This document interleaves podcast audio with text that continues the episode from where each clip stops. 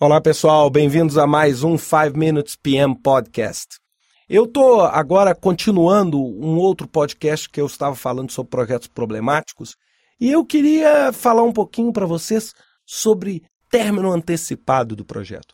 O término antecipado do projeto é uma forma é, elegante da gente, entre aspas, aí, matar o nosso projeto. Né? Ou seja, quando você tem um problema, uma das primeiras coisas que você tem que ter ciência é de que o problema existe. A maior parte das pessoas, quando detecta o problema, o problema já está num estágio de gravidade que já não existe outra solução.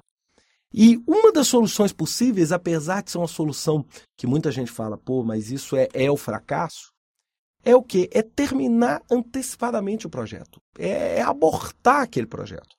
E existem, classicamente, existe um trabalho é, de dois autores chamado Stewart e Sheremeta, que foi publicado no PMI Global Congress de 2000 em Houston, chamado You Will You You will be terminated today. É, você será terminado hoje, né? Uma, uma alusão de uma forma bastante bem humorada sobre o término antecipado do projeto. E ele propõe quatro términos clássicos para um projeto. O primeiro deles é o término por adição. O que, que significa terminar um projeto por adição? Significa terminar o projeto adicionando o trabalho e os recursos a um projeto maior. Por exemplo, aquele projeto é, não é suficientemente bom e não está suficientemente bem gerenciado para viver sozinho. Então eu vou lá e acoplo ele com todos os seus recursos a um projeto maior e ele passa a ser uma parte desse projeto maior. A segunda técnica é a absorção é quando eu termino o projeto absorvendo os trabalhos, sem absorver os recursos e, infra e a infraestrutura.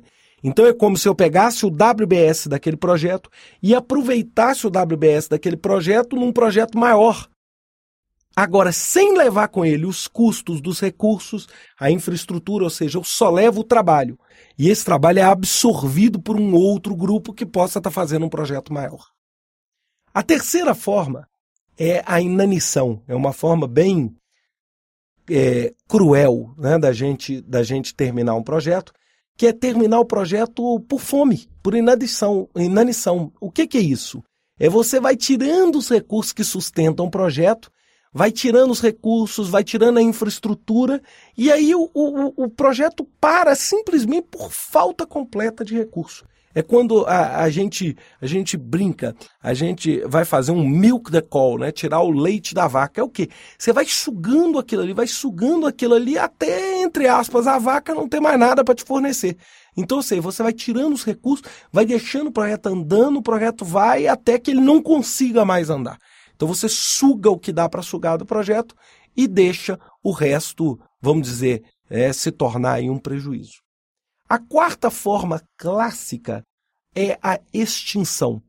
É terminar o projeto por extinção, onde você propõe uma ação imediata cancelando o projeto, onde aquela iniciativa deixa de existir imediatamente, ou seja, aquilo, aquela realidade que você tinha não existe mais, ou seja, você não espera ele morrer de fome, você simplesmente mata o projeto na hora ali. Ou seja, você fala assim, ó, a partir de hoje, aquele projeto não existe mais, os recursos dele vão ser mobilizados dessa forma, o que sobrou dele vai para esse lugar e, e pronto. Aquele projeto e aquele esforço não existe mais.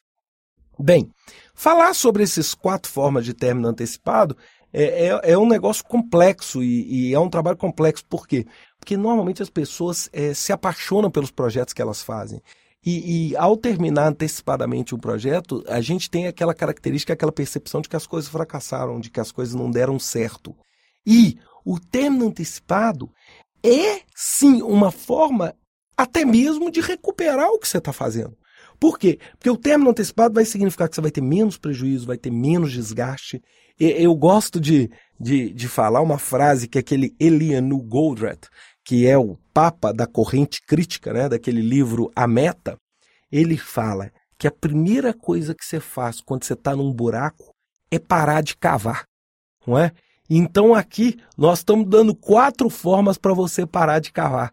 Lembra, quanto mais você cava o buraco, mais você afunda. E isso é uma decisão que envolve o gerente de projeto, envolve o patrocinador, envolve os stakeholders e certamente, se ela fosse tomada em vários momentos históricos, não só do nosso país, mas também das nossas empresas, nós teríamos um conjunto de sucesso muito maior do que o que nós temos hoje. Até a próxima semana, um grande abraço a todos.